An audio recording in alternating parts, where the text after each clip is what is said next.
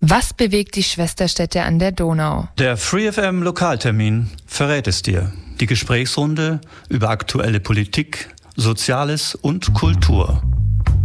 Immer von 11 bis 12 Uhr auf der 102,6. Nachdenken mit Reden. Radio Free FM 102.6% Music. 11 Uhr, Radio Free FM 102,6. Guten Morgen, hier ist Lokaltermin auf der ja, 102,6. Mein Name ist Michael Trost. Moderation heute Morgen, ja, man hört es Münster mittlerweile, glaube ich, im Hintergrund hier noch 11 Uhr schlagen. Wir sprechen eine Stunde lang hier in der Sendung über Sportaktivitäten. Wir sprechen im Wesentlichen aber über Schwimmbäder, über Schwimmausbildung, über Schwimmschulschwimmen, über die Problematik, dass in Ulm nach Erhebung von Studien eigentlich zu wenig Schwimmfläche vorhanden ist, gemessen an der Einwohnerzahl Darüber sprechen wir mit meinem Studiogast. Das ist jemand, der sich in Sachen Schwimmen seit Jahrzehnten engagiert, der sich sehr, sehr, sehr gut auskennt. Ich glaube, ich kenne niemand besser, besseren, der sich mit der Thematik auskennt. Und das ist der Albert Bohner. Albert, guten Morgen. Schön, dass du da bist. Willkommen hier im Lokaltermin. Ich habe schon gesagt, du bist der Spezialist in Sachen äh, Bäder, Schwimmen und Schulschwimmen und alles, was dazugehört.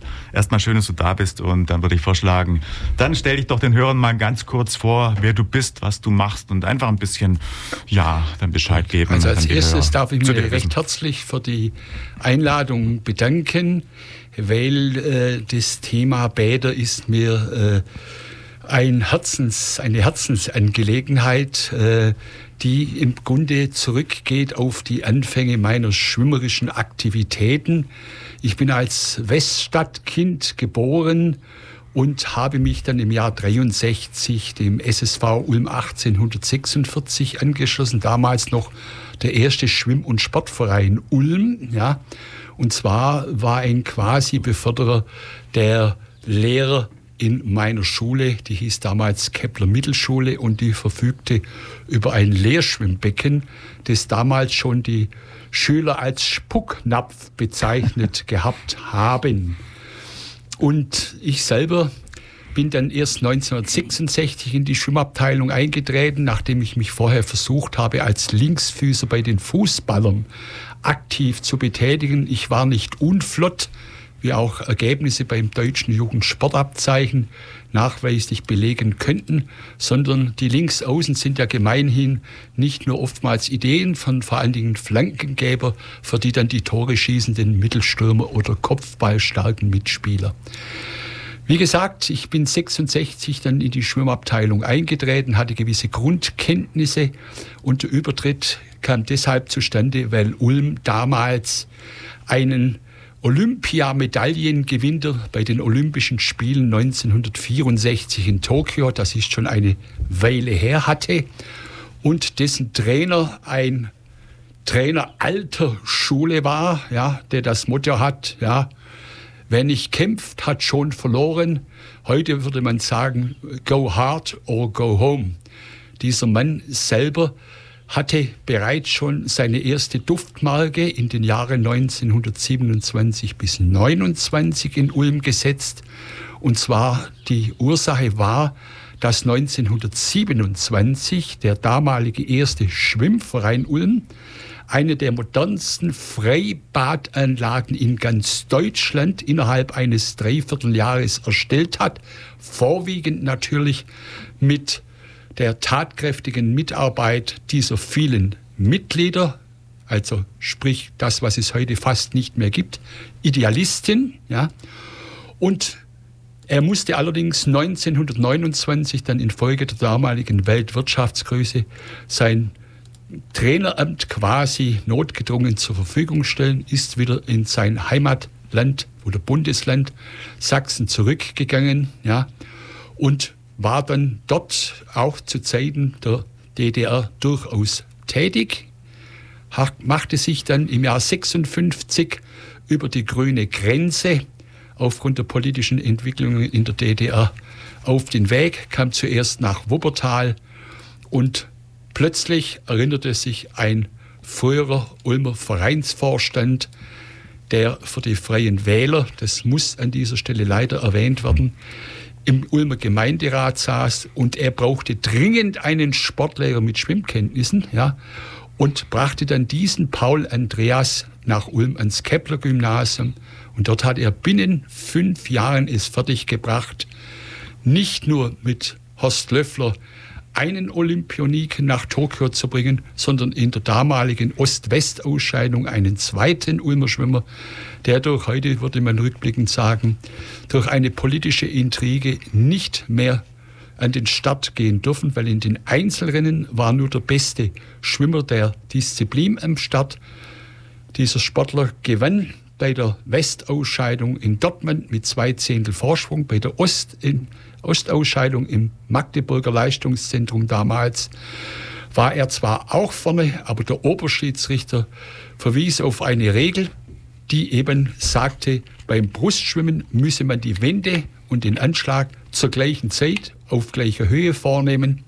Und das brachte die formelle Disqualifikation dem DDR-Sportler Henniger eine Zeitgutschrift von fünf Zehntel und damit war der Ostdeutsche mit drei Zehntel letztendlich für die Olympiade qualifiziert. Zuvor hatte es dieser Paul Andreas fertiggebracht, doch einige Sportler in den damals deutschen Nachwuchskader zu bringen. Und ein Jahr vorher war quasi das erste Highlight das den Ulmer Schwimmsport durch diesen Paul Andreas nachhaltig beförderte. Beim legendären Bremen Internationalen, heute würde man sagen, die Vereinsmeisterschaften der europäischen Top-Vereine, ja, führte dazu, dass die Ulmer Schwimmer ja, in einer Besetzung mit dem Horst Löffler, mit dem genannten Sportler im Jugendnationalkader einen deutschen Rekord schwärmen und diesen, das ist heute fast undenkbar, mit einer Verbesserung von 4,8 Sekunden gegenüber damals dem bundesdeutschen Top-Team vom DSW Darmstadt bei so Insider bekannten Leuten wie Little Hans-Joachim Klein, mehrfacher Medaillengewinner bei Olympiaden.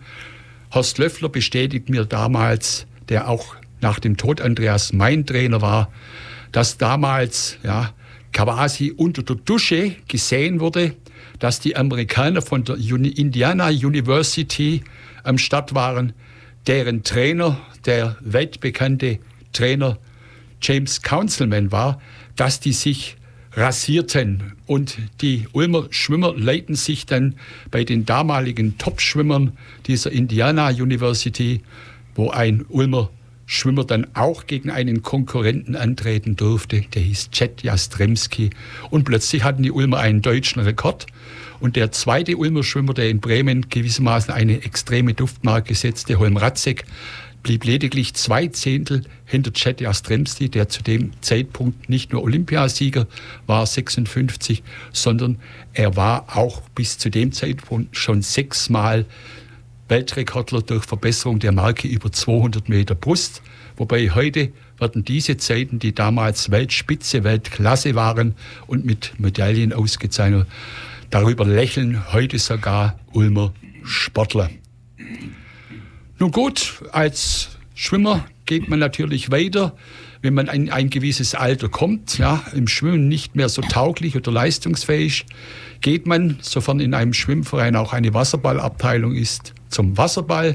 Und wenn diese aktiven Zeiten durchlaufen sind, kommt man normalerweise, wenn die vorherigen handelnden Personen einem die Sportart schmackhaft machen und ein gewisses soziales Engagement gegenüber den Sportlern zeigen, habe ich eben auch die Linie der sogenannten Funktionäre eingeschlagen. Anfangs natürlich nur als Presseberichterstatter, weil das ist beim Schwimmen einfach. Der erste Platz ist nun mal der erste. Die beste Zeit führt zum ersten Platz. Und so ergab sich meine Tätigkeit, die über den Pressewart zum stellvertretenden Abteilungsleiter, letztendlich zur Abteilungsleiter in den Jahren 88 bis 95 führte. Und in diesem Zusammenhang war es mir natürlich auch wichtig, den Ulmer Schwimmsport ja, aus den Sphären Hallen, eines Hallenbades herauszuholen in eine Freiluftveranstaltung. Und die gipfelte dann im Deutschland damals einmaligen Flutlicht-Sprint-Meeting, das in seiner zehnten Auflage fast 1000 Zuschauer am Beckenrand sich einfanden, die Finals kurz vor 24 Uhr über die Bühne gehen, im einen oder anderen Jahr mit einem Feuerwerk endeten, ja, und heute noch erhalte ich bei Wettkämpfen, wo ich hier und da mal mich sehen lasse, von den damals sportlich Verantwortlichen, das sei das geilste Schwimmevent in Deutschland gewesen, an dem sie bisher stattgenommen haben. Ja. Und das freut einem natürlich dann in erster Linie, aber in zweiter Linie einhergehend. Und das ist auch der Grund, warum ich vermutlich eingelassen bin, ja, hm. dass sich die Bäderinfrastruktur in ganz Deutschland seit Anfangs der 60er Jahre, äh, Entschuldigung, Anfangs der 70er Jahre sehr stark verändert hat. Jeder von Ihnen weiß, dass München 1972 nach Berlin 36 die zweite Olympiastadt war. Und jede Nation will ja bekanntermaßen gut abschneiden bei der Olympiade. Und das führte dann anfangs Mitte der 60er Jahre, als relativ klar war, dass Deutschland den Zuschlag bekommen könnte zu einem sogenannten goldenen Plan, in dem allerdings nicht nur die komplette Hallenbad- und Freibadstruktur in Westdeutschland, wie man ja sagen musste, auf den Kopf stellten, sondern auch andere Sportinfrastrukturmaßnahmen. Und aus jener Zeit stammen das Ulmer Westbad, ja, mhm. das 1970 fertiggestellt wurde, ja, und infolgedessen Jetzt kommen die Ulmer Erfolge zum Tragen, auch verspätet, zum SSV Hallenbad kam und die, das damals und schon erwähnte Freibad von 1927 wurde 40 Jahre danach, gut, es ist der bekannte Schwabe, ist mit 40 erst gescheit worden, wurde das Bad nach 40 Jahren saniert. Mhm. Und ach, oh Graus, das Bad ist auch heute im Jahr 2022 noch im Bautenzustand aus diesem Jahre. Das wäre nun im Prinzip ein kleiner Rückblick auf die Historie, äh, was meine Person, meine Aktivitäten als Aktiver beende. Ich bin natürlich selbstverständlich nur der Vollständigkeit halber noch lizenzierter Übungsleiter für Schwimmleistungssport mit B-Lizenz und habe natürlich auch als bis zum 60. Lebensjahr noch aktiver Wasserballspieler, wenn auch nur in der Bezirksliga, verständlicherweise auch eine Trainer B-Lizenz. Also ich könnte, wenn man wollte, durchaus den derzeit relativ geringen Fachkompetenzbestand in Vereinen oder anderen Institutionen, die händeringend Übungsleiter oder Trainer suchen, durchaus tätig werden. Mhm. Ja, du hast es gerade angesprochen. Also die Historie Ulms mit den Schwimmbädern geht in die 60er Jahre zurück, vor olympische Zeit. Das heißt, da gab es einen gewissen ja, Trend, Bauten, also Schwimmbäder zu errichten.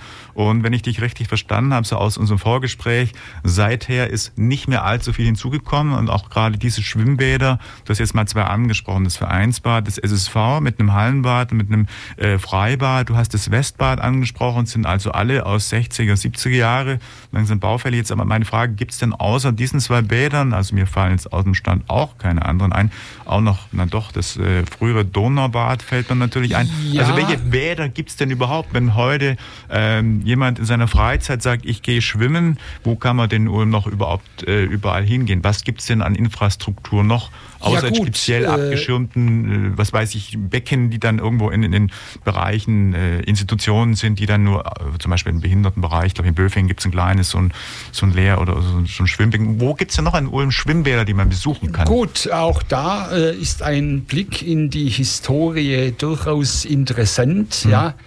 Denn nach dem Kriege, der ja auch in Ulm ganz massive Einblutungen, so möchte ich es mal zeigen, zeigte, äh, hat man in Ulm bei dem Neubau der Schulen sowohl im Altstadtgebiet, wo wir uns hier ja befinden, hm. und insbesondere aber mit den kommenden wachsenden neuen Stadtteilen, sei es am Eselsberg, sei es, wie schon erwähnt, in Böfingen, sei es im Westen, hat man prinzipiell das damalige Übliche gemacht und es waren der Einbau von Leerschwimmbecken, die eben die Basisfunktion hatten, eben das Schwimmen erlernen. Ja. Heute mutet das eigentlich an, äh, weil jeder äh, äh sollte eigentlich neben dem Laufen, das jedes Kind allgemein ja, mhm. mit in die Wiege gelegt bekommt. Auf alle Fälle wurde dann das erste Leerschwimmbecken am Kuhberg im Untergeschoss der Jörg-Sürlin-Grundschule eingebaut. 1957. Im vergangenen Jahr ja, wurde es dann nach Sanierung wieder betrieben. Ja. Mhm. Gleiches verhält sich mit der Hans-Multscher-Schule am Eselsberg, dort wurde auch ein Leerschwimmbecken eingebaut, das war 1958. Auch das ist im Sanierungsbestand drin und geht nach meinem Kenntnisstand derzeit seiner endgültigen äh, Fertigstellung zu. Dann hatten wir noch im Westen vor der Erstellung des Westbades im äh, Schubert-Gymnasium ein Lehrschwimmbecken, mhm. das heute, müsste man schon sagen, sportgerechte Maße hatte, nämlich 12,5 Meter lang, 5,75 Meter breit, eine Wassertiefe von 70 bis einem Meter und trotzdem war es den damaligen Leistungssportlern vom SSV Ulm, und zu denen gehörten nicht nur dieser Löffler, sondern Generationen von Schwimmern, die konnten dort, man kann sich hier schier nicht vorstellen, eine sogenannte Saltowende machen, also das heißt einen Purzelbaum vor der Wand, das eben auch eine historische Entwicklung war. Und dann ja, haben wir im Zuge des ebenfalls Schulneubaus an der Frauenstraße, bestehend aus Martin-Schaffler Grundschule mhm. und früher als Kepler Mittelschule bestand, haben wir ein Lehrschwimmbecken, ja, das auch in den Jahren äh, 61, 62, als ich in die Schule kam, 62 war das Bad gerade da, mhm. hat man das gemacht. Die Leerschwingbecken haben ab dem Grunde nach die Funktion ausschließlich den Schul Lehrplan der Klassen 1 bis 4 anzubieten.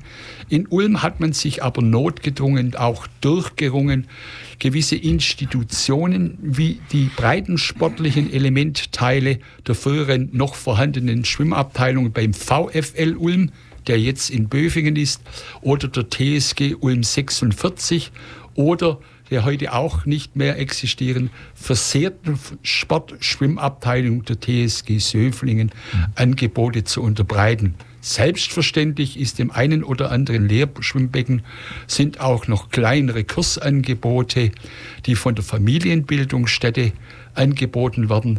Aber bei ehrlicher Betrachtung, und auch hierzu hat sich, haben sich Verantwortliche der Stadt Ulm geäußert, ja, sind die Bade diese Lehrbedingungen eigentlich aus der Zeit gefallen. Mhm. Ja. Und wenn man künftige Überlegungen anstellen sollte, und so machen es heute die Mehrzahl der Städte, dann werden die Bäder die Lehrschwimmbecken, die eben in den Schulen im Untergeschoss sind, werden heute ausgelagert vor die Schule. Das ist dadurch bedingt, dass eben ein Bad ja, einen gewissen Dauerlärmpegel hat, das natürlich äh, stark gelüftet werden muss, ja, weil früher ja, wurde ja wirklich noch geklort, ja, da hat man Granulate. Wenn optisch das Wasser eine leichte Trübung hatte, hat man, ist der Bademeister dort entlang gegangen und hat eigentlich zur späten Stunde das Granulat eingeworfen da, durch die Wasserumwälzung. Das ist heute eben nicht mehr der Stand der Dinge und sollte bei künftigen neu also Überlegungen zum Bau neuer Bäder, weil für die Sanierung liegen ja ausreichende Beschlüsse seitens der Kommune vor, mhm. sollte das angedacht werden. Auch ja, unter dem Gesichtspunkt, weil heute will ja jeder, nach, wenn es geht, direkt vor die Haustüre oder noch besser quasi ins Bad hineinfahren. Ja. Das heißt, die Parkplatzsituation zum einen für die Automobilisten ist sehr angespannt. Man sieht es im Westbad. Ein relativ großes Bad verfügt gerade mal über 40 Stellplätze, die im Prinzip ständig von Anwohnern belegt sind. Ja. Oder aber man nimmt das SSV-Bad, wo entlang der Stadionstraße von morgens bis abends die umliegenden Schüler, die ja heute auch sehr viel automobilisiert sind, zu sind. Dann natürlich kommt die Nachfrage von Fitnesscentern, die in Vereine auch Eingang gefunden haben. Und deswegen äh, möchte ich äh, gewissermaßen abschließend äh, erwähnen, dass sich die Stadt Ulm im Jahr 2008 ja, in einer sogenannten Sportdebatte, Sportdebatte befasst hatte mit verschiedenen Sachen und hierzu mhm. möchte ich noch später dann etwas genau. dazu sagen. Perfekt. Ich würde sagen, wir spielen erstmal kurz Musik ja. und dann sind wir gleich drei Minuten zurück. Wir spielen ja. einen Titel, zwei Raumwohnung mit Somebody Lonely and Me, sind zurück in 3 Minuten 19 hier beim Lokaltermin. Radio Free FM, der Lokaltermin. Heute Morgen mit Albert Bohner zu Besuch bei mir. Wir haben schon gerade gesprochen, wir haben so ein bisschen die Situation und auch die Geschichte der Ulmer Schwimm, ja, Bäder und, und des Ulmer Schwimmens angesprochen. Äh, Albert, zwei Punkte sind mir in dem Fall noch eingefallen. Ich habe es gerade in der Pause dir schon erzählt. Selber habe ich in diesem Meerschwimmbecken, du hast es erwähnt, im Schaffner, also da in der, im Bereich da drüben Schaffner, ähm, ja, in diesem Schwimmbecken gelernt, Schaffen macht den Schaffnerschule, genau. Und dann später, ich war im Kepler-Gymnasium hier in Ulm, waren wir in einem Bad, das es heute nicht mehr gibt. Da ist heute eine Schule, eine Musikschule drin. Wir sprechen natürlich vom Ulmer Stadtbad. Ich glaube, einem wahrscheinlich der historischen ältesten Bäder in Ulm. These, die wir auch diskutieren wollen, ist, wir haben zu wenig Schwimmbäder, es gibt zu wenig Wasserfläche. Kommen wir doch vielleicht mal gerade auf die Thematik Stadtbad und natürlich mir fiel auch ein, Mensch, früher gab es ja als Kind auch noch das Donaufreibad. Gibt es, glaube ich, heute auch nicht mehr. Also auch ein Becken oder Schwimmbad weniger. Kommen wir einfach mal zu diesen Themen Schwimmbad, äh, in der Stadt und äh, was sonst eben noch vielleicht nicht mehr da ist und was sich damit Gut, also das äh, erwähnte Stadtbad am Ulmer Marktplatz ist ein Bad, das in die Zeit der ersten Baderstellungen in Deutschland kam. Mhm. Ja, das war in aller Regel in, ein, in oder an einem zentralen Platz in der Stadt, wie gesagt in Ulm am Marktplatz, in Sichtweite vom Ulmer Theater. Das Besondere an diesem Bad ist, es wurde noch zu Zeiten des Ersten Weltkrieges fertiggestellt. Mhm. Ja. Und es hat auch noch eine Besonderheit, die man eben aber auch in Bädern, die zum Teil 30 oder 50 Jahre vorher erstellt wurden, das war die Folge des Deutsch-Französischen Krieges 1870-71, ja, und natürlich auch die Möglichkeit, ich sage jetzt einfach des Waschens und Duschens, ja, mhm. wurden eben die damaligen Bäder, ja, die dienten nicht in erster Linie zum Schwimmen mhm. und zum erholenden Schwimmen, sondern die hatten in aller Regel, die jüngeren Leute mögen mir das nachsehen, ja, das kennen die nicht. Es gab dort eine Duschabteilung und eine Wannenbadabteilung. Ja, und in der Wannenbadabteilung konnte man sogar ein, eine Wassertemperatur von 37 Grad erzielen. Und dort waren eben insbesondere auch dann nach der Fertigstellung 18 sehr viele Kriegsversehrte vom Ersten Weltkrieg. Und wie gesagt, der Großteil der Ulmer Bürger, ja, die eben nicht seinerzeit bedingt durch die Erstellung von Gebäuden über ein Bad, ja, und sei es nur ein Sitzbad oder gar eine Dusche verfügten, die kamen natürlich ins Stadtbad. Und das war damals in Ulm gewissermaßen ein Treffpunkt der Gesellschaft, allerdings nicht der, der über Geldmittel verfügten, sonst wäre damals wie heute eigentlich eher ja, die Bürgerschaft, die, ich will nicht sagen, unbedingt ums Überleben können, aber die waren schon froh, wenn sie sich alle 14 Tage einmal, wie gesagt, in das Duschbad und anschließend noch einige Bahnen ziehen, wobei das Ulmer Bad eben auch eine Besonderheit hat. Das Bad ist nicht 25 Meter lang, sondern es ließ sich nicht nachvollziehen, warum das Bad nur 22,15 Meter lang ist. Mhm. Also nicht 25 Yards, was damals noch weltrekordfähige Strecken waren, wie die bereits übernehmende 25 Meter Bahn, sondern es hatte mittig im flachen Teil sogar noch einen plätschernden Brunnen. Ja, mhm. Und das war natürlich für Leute sehr angenehm. Heute findet man das in veränderten Form in Freizeitbädern. Mhm. Zum Do Freizeit-Donaubad wäre zu sagen, ja, auch das ist eine Besonderheit 30 Jahre nachdem das bereits erwähnte SSV Freibad erstellt wurde, ja, hat sich der Ulmer Gemeinderat in einem Beschluss vom März 1927 durchgerungen, Donau aufwärts ein Freibad für die Ulmer und damals ebenfalls noch sehr geringe Neu-Ulmer Bürgerschaft zu bauen zu lassen. Ja. Donau aufwärts deswegen, weil zwischenzeitlich war die Donau aufgestaut worden und ein einflussreicher Ulmer Club, der auf der rechten Seite der Donau sein Domizil hat und fast in jeder Olympiade mit einem oder zwei Sportlern vertreten ist, Medaillen gewinnen. Sie wissen, wen ich jetzt meine. Ruder, ne? Der Ulmer Ruderclub mhm. Donau, der hatte durch die Aufstauung der Donau fast ideale Trainingsvoraussetzungen, ja. Mhm. Und das braucht man eben, um letztendlich sportlichen Erfolg zu haben. Ohne die sächlichen Voraussetzungen geht es nicht. Und dann kam allerdings das Problem, die Leute, die im Sommer eben dann im Donaubad waren, es gab Tage, da musste man zum Teil, ich habe das aus eigener Erfahrung, anderthalb Stunden, also fast so lang wie ein Fußballspiel, vor der Eingangstüre stehen. 40, 45.000 Besucher an einem Tag waren durchaus keine Seltenheit. Es gab das 50-Meter-Becken. Es gab damals ein Nichtschwimmerbecken im alten Badteil. Der ist dem äh, Bau des Olymp äh, Orange Campus zum Opfer gefallen. Und es gab damals schon ein Sprungbecken mit bis einer 10 Meter Plattform, 1 Meter, 3 Meter, 5 Meter, 7,5 und 10 Meter, die nicht mehr benutzt wurde, obwohl der SSV SV Ulm damals auch neben den Schwimmern Wasserbalg eine Kunstspring- und Kunstschwimmriege hatte. Heute wird, werden derartige Anlagen meistens von den jugendlichen Schwimmern für, mir sei bitte nachgesagt, Verarschbomben-Contests, Veranstaltungen mit Aufschrei verwendet.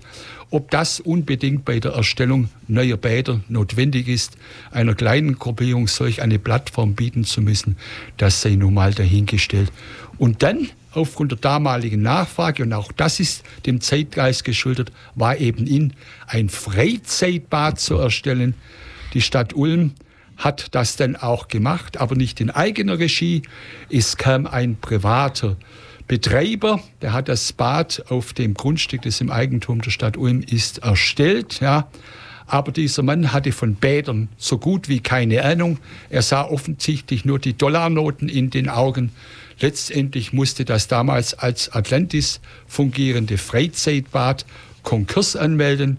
Die Stadt übernahm es dann, war sich offensichtlich nicht bewusst, ja, ob sie es selber betreiben musste, hat investiert, hat es dann im Nachgang wiederum an einen gewerblichen Betreiber, die Wonnemar GmbH, die in Deutschland ursprünglich mal fast 40 Bäder betrieben hat. Jetzt sind es nach meinem Kenntnisstand nur noch sechs. Eines davon der, im Bundeswehrstandort Sonthofen im Allgäu. Auch diese Wonnemar hat das Ulmer Bad abgestoßen und wird jetzt wieder aufgrund vertraglicher Vereinbarung von den beiden Städten unterhalten und finanziert allerdings in der Rechtsform einer mhm. wirtschaftlichen GmbH. Und entgegen den in einer der, der Sportdebatte aus dem Jahr 2008 folgenden weiteren Gemeinderatssitzungen, die nach einer Sanierung von einem gewinnbringenden Unternehmen sprach, das sogar Überschüsse erwirtschaftet und damit zum Beispiel die Verluste der Eislaufanlage, die ja nur temporär betrieben wird. Also das hat sich leider nicht bewahrheitet. Woran es konkret liegt, da kann man drüber streiten. Ich hätte da durchaus gewisse äh, aktuelle Ansatzpunkte, für, zu denen ich vielleicht noch Stellung nehmen könnte, wenn es die Zeit erbracht. Auf alle Fälle hat, waren die Verluste der letzten drei Jahre, in denen die beiden Städte hat, im Schnitt bei drei mhm. Millionen mhm. Euro, obwohl es heute sinnvolle Lösungen gibt. Verluste von Bädern, die eben eine der wenigen sogenannten dauerdefizitären Einrichtungen sind, ja, gibt es Möglichkeiten, diese dauerdefizitären Einrichtungen ja, in eine durch Gesetzesänderung entstehende Möglichkeit im Körperschaftssteuergesetz, die unter dem Fachbegriff steuerlicher Querverbund wird, kann man üblicherweise diese Verluste gegen Gewinne, das sind in aller Regel lokal vorhandene, wenn es sie gibt, Gewinnbringer, das sind normal eben die Energieversorger. In Ulm ist das die Stadtwerke Ulm neu einbringen. Der Vorteil für die Ulmer liegt äh, bundesweit übergreifend im Schnitt bei 30 bis 35 Prozent. Warum das die Stadt Ulm nicht nachweislich unterstützt oder hinreichend untersucht hat, verwundert mich als Insider nicht unbedingt. Und das, obwohl mit Dornstadt nach einem sanierten Bad, vor drei Jahren in Langenau nach einem sanierten Bad äh, und auch seit vergangenen Frühjahr die neu gegründete Stadtwerke Blaustein, bei denen der Mitgesellschafter die Stadtwerke Ulm-Neuem sind, die bringen jetzt ihren ebenfalls, und das liegt eben in der Natur der Sache eines Freizeitbades, Verluste gegenrechnet. Mhm. Ulm ist da offensichtlich auch wie in anderen Bereichen stehen geblieben und hat sich nicht angepasst. Mhm. Albert, ein Punkt, den wir jetzt ansprechen müssen, ist, du hast äh, auch im Vorgespräch haben wir da schon ein bisschen drüber gesprochen, gesagt, es gibt ja auf der einen Seite eine Entwicklung, Ulm Seit Jahren ist eine wachsende Stadt. Die Bevölkerung hat sich seit den 70er Jahren von knapp 100.000 auf knapp 120.000 äh, erweitert. Natürlich darf auch nicht außer Acht lassen, dass natürlich Neu-Ulm auch noch als Nutzer wahrscheinlich äh, ja Fläche oder ein, sagen ein Bereich irgendwo auch noch irgendwie eigentlich einzurechnen sind. Von dort kommen auch Menschen, die schwimmen gehen wollen. Auf der anderen Seite, wir haben es gesagt, es gibt das Stadtbad nicht mehr. Es gibt weniger Bäder, andere sind sanierungsbedürftig. Und es gibt auch eine Studie von 2015, dass in Ulm 2,75 äh, Bäder, also natürlich 2,75 ist eine rechnerische Größe, also de facto dann wohl drei Bäder. Und da hast du mir gesagt, in der Sechs-Bahnen-Klasse fehlen. Das heißt, es gibt Studien, die zeigen, eigentlich besteht in Ulm Handlungsbedarf, weil mehr Menschen, andererseits weniger Wasserfläche, zum Beispiel weil Stadtbad nicht mehr verfügbar ist und da gibt es also eine, eine Diskrepanz, die eigentlich einen Handlungsbedarf erforderlich machen. Und der andere Punkt ist, du hast es ja angesprochen, die, einige, äh, die, die, ein, äh, die einzelnen Bäder sind alle nicht mehr die neuesten. Das heißt, bestimmte Sachen sind irgendwo in einem schlechten, sagen wir, maroden Zustand, bedarf so äh, eigentlich Investitionen und, und Wartung und insofern Handlungsbedarf. Ja, das ist also äh, in jedem Fall eben äh, richtig, ja, dass ein dringendster Handlungsbedarf mhm. ist. Ich muss dich leider korrigieren. Mhm. Äh, wenn man die Einwohnerzahlen Zahlen Ulms ohne Neum, da sage ich nachher was dazu, mhm. nimmt, zum Zeitpunkt der Fertigstellung vom Westbad und vom eingeschränkter Öffentlichkeit nutzbaren Hallenbad weil Leerschwimmbecken dienen so gut wie nicht der klassischen Öffentlichkeit. Mhm. Die müsste man komplett außen vor lassen. Ist es eben so, da hatte die Stadt Ulm 72.000 Einwohner. Ja. Aha. Zwischenzeitlich haben wir ja, wie bekannt sein dürfte, nach den Veröffentlichungen in der Lokalpresse, von deren Richtigkeit ich mich dem Grunde überzeugt habe, haben wir am 1.1. 2021 bereits 126.000. Wer mhm. des, der Grundrechenarten mächtig ist, kann beim Vergleich dieser Zahlen feststellen, ja, ist es ein Zuwachs, ich sage es jetzt in Prozenten, dann wird es plastischer, mhm. 76 Prozent in Ulm Zuwachs mhm. von Anfangs der 70er Jahre bis zum 01.01.21. Mhm. Das Besondere an dieser Studie die im Jahr 15, wie du es erwähnt hast, auf einen Gemeinderatsbeschluss fußt und der knapp unter einer sechsstelligen Zahl gekostet hat, ja, war das Ergebnis eben das, ja, dass damals als Annahme ja, die Bevölkerungsentwicklung Ulms bis zum Jahr 2030 anzunehmen sei mit 125.000. Also mhm. bereits jetzt, neun Jahre vorher, ist die Einwohnerzahl über diese prognostizierte Zahl deutlich überschritten. Ja, ich sage jetzt einfach gerundet 5 Prozent. Und die Veröffentlichungen, ja, auch auf Landesebene besagen, dass die Stadt Ulm nicht nur wegen ihrer Krankenhäuser Optimalversorgung, Universitätskliniken, Rehabilitation, die Universität selbst, die Technische Hochschule, unsere wissenschaftlichen Institute in den Science Park 1, 2 und 3 soll ja die Stadt Ulm bis zum Jahr 2040 nach den Vorgaben vom Land um circa 4,8 Prozent nochmal steigen. Ja. Und innerhalb der Stadt Ulm ist nach meinem Kenntnisstand bereits schon eine Bevölkerungsentwicklungsfortschreibung bis zum Jahr 01.01.2040 erstellt worden. Eigenartigerweise hat die Stadt Ulm in ihrer gesamten Investitionsplanung bisher nur das Jahr 2030 im Fokus.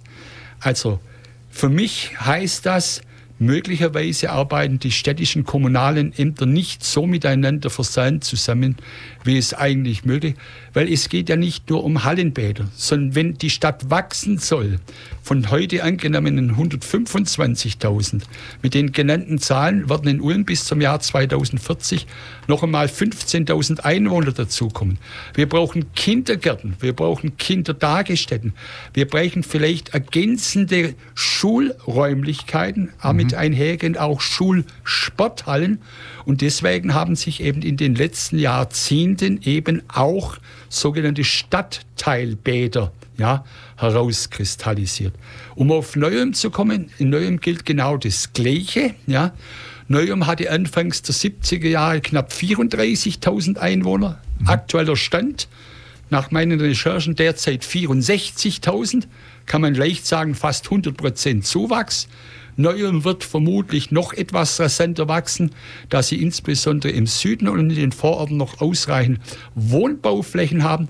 In Ulm sieht es da deutlich schlechter aus. Jeder weiß, im Westen Ulms ist die Stadt Blaustein, im Norden ist die Stadt Dornstein, im Süden ist nun mal Neuem und im Osten ist die Großgemeinde Elchingen. Ja. Mhm. Also Ulm hat eben wenig Wohnraumflächen.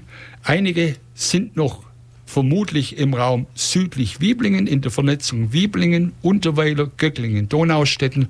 Und dann bleibt letztendlich nur die nördlichen Stadtteile, Mähren glaube ich allerdings weniger, das wird nur noch einzelne, aber Leer und Jungingen, die im Augenblick ja die Schwerpunkte sind und denkbar ist nach Fertigstellung des Lettenwaldes bei prognostizierter äh, Nachfrage, und die ist in Ulm ja unzweifelhaft da, wird vermutlich auch eine nicht unerhebliche größere Wohnbebauung im Norden vom Lettenwald auch noch zum Zuge kommen müssen, um die Nachfrage Ulms, Ulmer Bürger und Arbeitssuchenden eben befriedigen zu können. Und was man nicht außer Acht lassen darf, ja, das habe ich bisher bewusst nicht, aber Ulm verfügt neben den Bädern Westbad und SSV-Bad über ein Hallenbad, das im Eigentum der Bundeswehr steht, mhm. von dem nur wenige Insider wissen.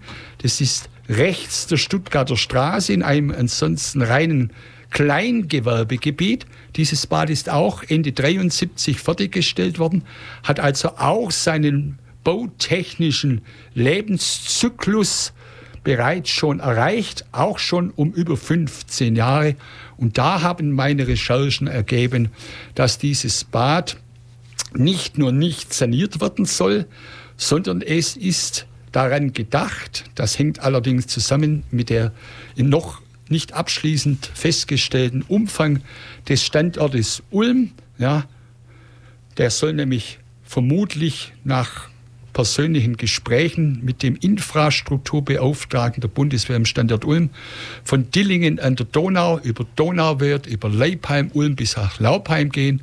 Und dann darf man nicht so vergessen, wir haben jetzt eine Abteilung der NATO, die natürlich der Bürger angesichts der derzeitigen Großwetterlage durchaus kritisch sieht, ja, haben wir dort ebenfalls einen Nach Nachfragebedarf.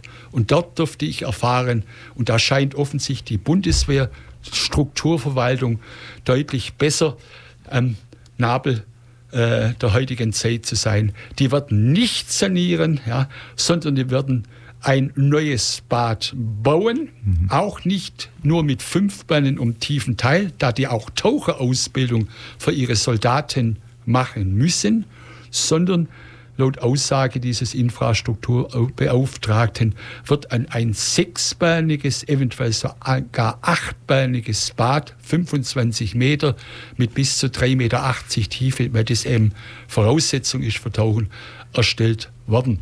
Ich persönlich hätte da eben an eine Kooperation gedacht. Ich habe das den Verantwortlichen auch gesagt, insbesondere unter Hinweis auf eine Studie, ja, mhm die ja, deutschen sagen, wir machen erst nochmal kurz einen Musikbreak und dann okay. würde ich sagen, ja. ja, guck mal nach der Studie und was ja. irgendwie vielleicht sich auch gerade bewegt, weil ein bisschen, du hast, du hast es ja angesprochen, war in der Presse auch zu entnehmen, dass es die eine oder eine Initiative gibt, um hier eben diesem Thema irgendwo eine, sagen wir, eine Lösung ähm, zu finden. Wir spielen erstmal Jethro Tull mit dem Titel Quartet, sind zurück in knapp drei Minuten hier beim Lokaltermin. So, das war der Impuls zum Ende von Jethro Tull. Aber wir sind noch nicht am Ende hier mit dem Lokaltermin, sondern wir sprechen heute Morgen über die Schwimmbadsituation in Ulm mit meinem Gast, mit Albert Bohner. Albert, du warst gerade dabei, über eine Studie zu sprechen. Dann fahren wir doch einfach an der Stelle fort. Gut, äh, was, wie gesagt, äh, äh, nicht unbedingt im Fokus der Ulmer Bürgerschaft ist, ist das Bundeswehrkrankenhaus an der Stuttgarter Straße, das aufgrund Schön. einer Vereinbarung zumindest an zwei Tagen in der Woche von den nördlichen Gemeinden mehr Lehrerinnen und Jungen äh, mitgenutzt werden kann. Diese, diese drei Stadt, nördlichen Stadt gehören aber zum Sozialraum Büfingen. Ja. Mhm. Und äh, interessant ist, dass eine relativ brandneue Veröffentlichung äh, vom Deutschen Städtetag ja, mir vorliegt, ja, die sich mit dem äh, Thema Bundeswehr, Kommunen, Kooperationen befasst. Wer es interessiert, kann auf die Internetseite des Deutschen Städtetags gehen. Es ist die Dokumentation Nummer 161 und dort wird exemplarisch an verschiedenen Beispielen Kooperationsmodelle angesprochen. Und das würde sich anbieten, äh, hierüber nachzudenken. Ich habe äh, meine Überlegungen äh, dem Herrn vorgetragen, dem Infrastrukturbein. Das war noch vor Ausweisung des Sondervermögens 100 Milliarden Euro für Ausrüstung und Ausstattung in der Bundeswehr, sodass das jetzt noch mehr Gewicht kommt, weil auch die Bundeswehr muss letztendlich dann vermutlich in den Infrastrukturmaßnahmen und da zählt aus meiner Sicht eben in dem Fall die Sportanlagen und auch in dem Fall dann Hallenbäder auch so. Und da böte sich natürlich durchaus eine Kooperation an. Der bisherige Standort Bundeswehrbad, wie gesagt, ist an der Stuttgarter Straße das von mir angedachte neue weitere Hallenbad, das ursprünglich durch einen Gemeinderatsbeschluss an der, in, der, in der Kasernenanlage am Eselsberg geplant war, die mhm. ja heute, wie die Ulmer Bürger wissen, ausschließlich oder fast ausschließlich der Wohnbebauung äh, zugeführt wird, äh, wäre denkbar. Zum einen hat es einen Vorteil, das Gelände ist im Eigentum der Stadt Ulm weil es handelt sich dort um die Bezirkssportanlage Böfingen, wo der Trägerverein vor Ort der VfL Ulm ist, der seinerzeit im Zuge der Landesgartenschau 1980 nach Norden ausgesiedelt ist. Ja. Dann haben wir noch ein, eine weitere Besonderheit zum Einsparen öffentlicher Mittel zwei, die zwei bereits erwähnten Lehrschwimmbecken an der Gustav-Werner-Schule und an der Friedrich von Bodel-Schwingschule, die ebenfalls einer Sanierung bedürfen, die aber federführend offensichtlich vom Landkreis Alb-Donau äh, betreut werden, wegen ihrer Besonderheit der Schulen. Es handelt sich um Schul Schulen für körperlich bzw. geistig Behinderte. Ja. Und neben dem reinen äh, Standortvorteil Grund und Boden, wie gesagt, schon im Eigentum, ist wie am Eselsberg die Straßenbahn 1 nach Böfingen quasi direkt vor der Haustüre. Mhm. Des Weiteren wird der Stadtteil mit einer quer durch Ulm fahrenden Buslinie 4, die von Weblingen am Friedhof bis zum Eckertweg hochfährt und des Weiteren wird auch dieser Stadtteil noch von der Vorortbuslinie 15 über mehreren äh, Science Park, Universitätsgelände, Jungingen Lehr angeschlossen. Dem Grunde also optimale infrastrukturelle Voraussetzungen und es kommt hinzu, dass entgegen dem früher genannten Standort am Eselsberg in Böfingen auch noch eine Grundschule ist, direkt am Ort. Das ist die Gustav-Werner-Schule. Dann haben wir seit einigen Jahren die private Schule Polygenius, Grundschule, Hauptschule, Realschule und Gymnasium. Und wenn man diese Nachfrage, die ja Wasserflächen auch nachfragen, aber ebenfalls nicht befriedigt werden könnte, könnte man dort natürlich ein Bad bauen. Und das Zentral, die zentrale Frage ist natürlich für einen Stadtkämmerer, und für den habe ich da auch vollstes Verständnis, was kostet denn so ein Bad? Ich bin ein Freund äh, von notwendigen, ja, zur verauslagenden Kosten. Vielleicht hängt es auch mit einem Beruf zusammen als ehemaliger Finanzbeamter und Betriebsprüfer. Ich habe eine eine Planungsstudie erstellen lassen vor zwei, circa zwei Jahren. Der Auslöser war die Sitzung im Sportausschuss des Deutschen Bundestags im Januar 2020, der bundesweit einen Sanierungsstau an Hallenbädern mit 8 Milliarden beziffert hat. Und wenn ich jetzt das Zahlenwerk des von mir genannten Bades benenne und die Wasserflächen, die dort eingeplant sind, dann äh, sollte man sich doch wirklich überlegen, ob man diese Investition außerhalb des derzeitigen Investitionsplanrahmens bis zum Jahr 2030 doch zeitnah realisiert. In diesem Bad ist eben das Wettkampf- und sporttaugliche Bad wie im Eselsberg geplant, das heißt sechs Bahnen, zwei Meter tief, somit Wasserball geeignet. Ja. Man kann auch dann gewisse Tauchgänge machen. Ich habe ein Leerschwimmbecken eingeplant. Ich habe ein kleineres Planschbecken eingeplant. Und was in Ulm fehlt, ist ein sogenanntes Kleinkinder-Warmbadebecken. Auch hier ist der Bedarf sehr groß, wie ein Gespräch mit der alten und neuen Leiterin der Familienbildungsstätte in Ulm äh, zum Ausdruck bringt. Ja, die der üben derzeit im Therapiebecken des Bethesda Krankenhauses. Ja. Und summa summarum komme ich bei einem sachlich funktionierenden Zweckbau. Ja, Stand 2020 10,5 Millionen brutto Euro Gestehungskosten. Ja. Wenn man die im Raume stehenden anhand vergleichbarer Sanierungs- äh, Objekte eines Bekannten, der die Lehrschwimmbecken an der Landessportschule in Stuttgart-Reuth bzw. in Albstadt-Teilfingen vorgenommen hat, während das Einsparpotenzial oder Umschichtung ja, und Stilllegung der genannten Lehrschwimmbecken an den Behinderten mit circa je zwei Millionen sind wir bei vier Millionen.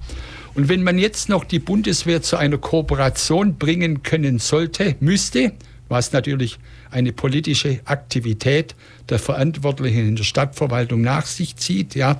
Wenn man da nur 5 Millionen umnutzt, der Bundeswehr angemessene Übungszeiten einräumt, ja, kann jeder, selbst wenn man die Baukosten vom Frühjahr 2020 fortschreibt mit jeweils einer Million, wären wir bei 12,5 Millionen, minus 5 Millionen von der Bundeswehr, minus 4 Millionen von den Sanierungsbädern, die ja gemacht werden müssten, verbleibt eigentlich für einen Neubau rund viereinhalb Millionen. Und heutzutage beträgt der Lebenszyklus eines neu erstellten Bades unter den neuen, heute gebräuchlichen baurechtlichen Vorschriften. Es gibt natürlich für Bäder eine eigene DIN-Norm.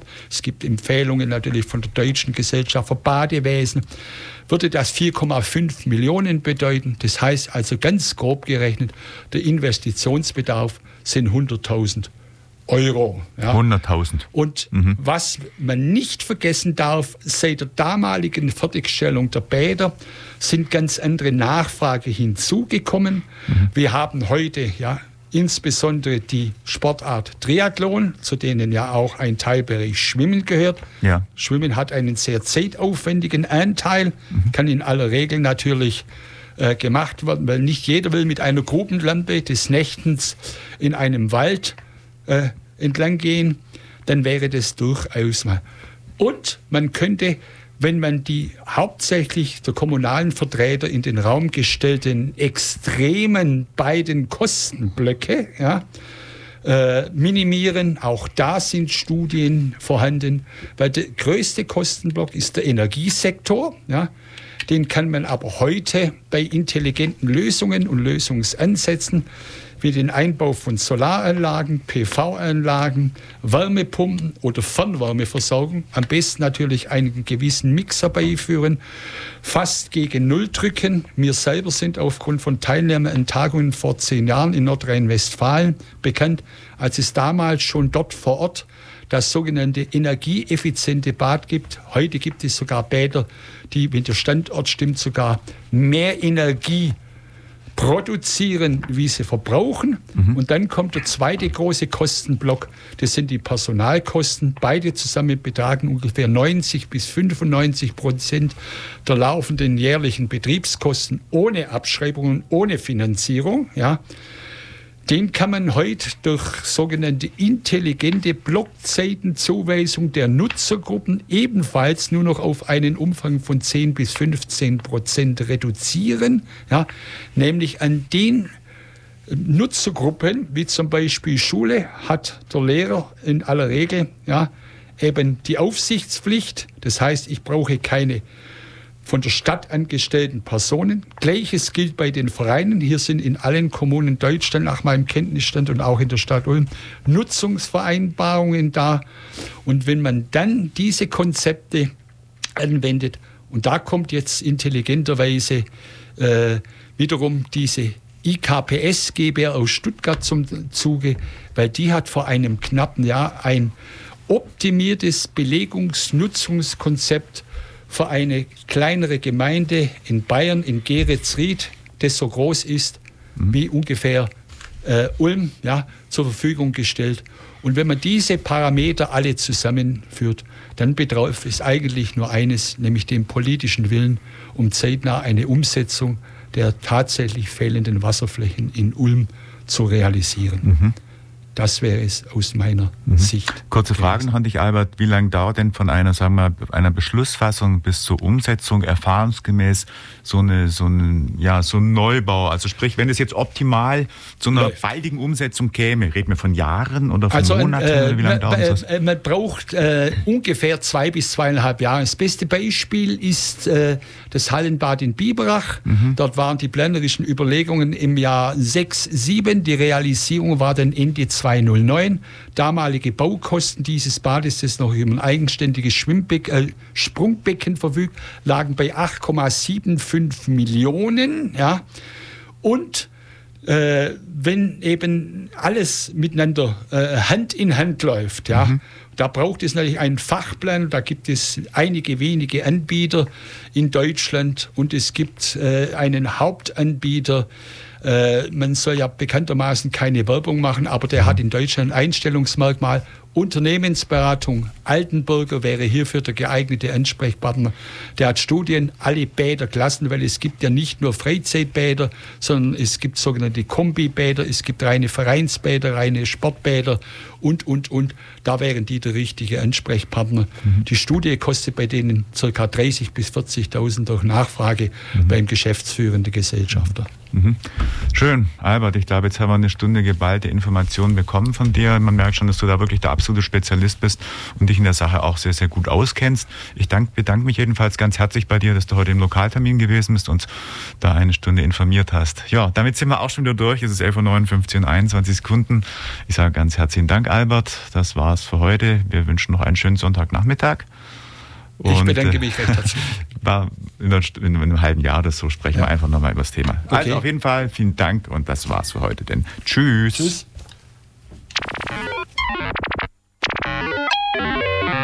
Das war der Lokaltermin über aktuelle Politik, Soziales und Kultur.